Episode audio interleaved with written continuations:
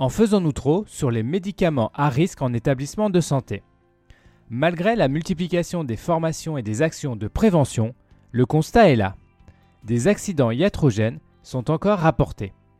Je vous propose d'aborder ce sujet dans cette nouvelle chronique Pharmacien à l'hôpital. Mais avant de commencer, un petit clic sur abonnement et 5 étoiles en commentaire serait vraiment bien pour soutenir ce podcast. Forcément, si vous exercez en milieu hospitalier, vous avez déjà entendu parler de ces médicaments dits à risque. Et vous avez également constaté que malgré les actions de prévention, des accidents se produisent encore. Ces substances qui prescrites, dispensées ou administrées avec une erreur peuvent entraîner des conséquences cliniques majeures. Médicaments à marge thérapeutique étroite, électrolytes ou encore substances agissant sur la coagulation tous ces principes actifs sont potentiellement plus dangereux en cas de mauvais usage. Face à ce constat, des actions de formation et de sensibilisation des professionnels sont proposées. Mais encore aujourd'hui, des accidents iatrogènes se produisent dans les services. Alors, que faut-il en conclure?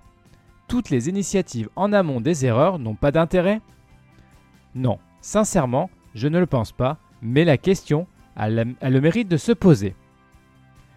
Et si on prend l'exemple du potassium, 99% des professionnels sont formés et avertis à la potentielle dangerosité de cette substance.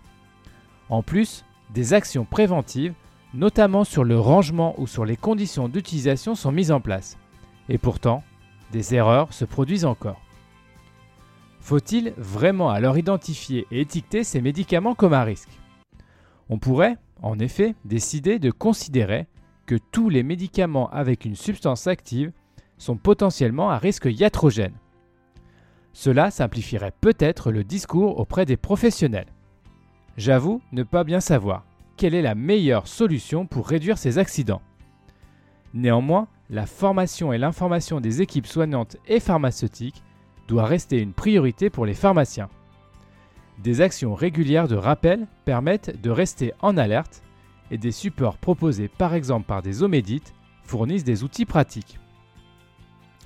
Et cette problématique doit être absolument pluridisciplinaire entre tous les acteurs qui touchent, de près ou de loin, ces médicaments à risque.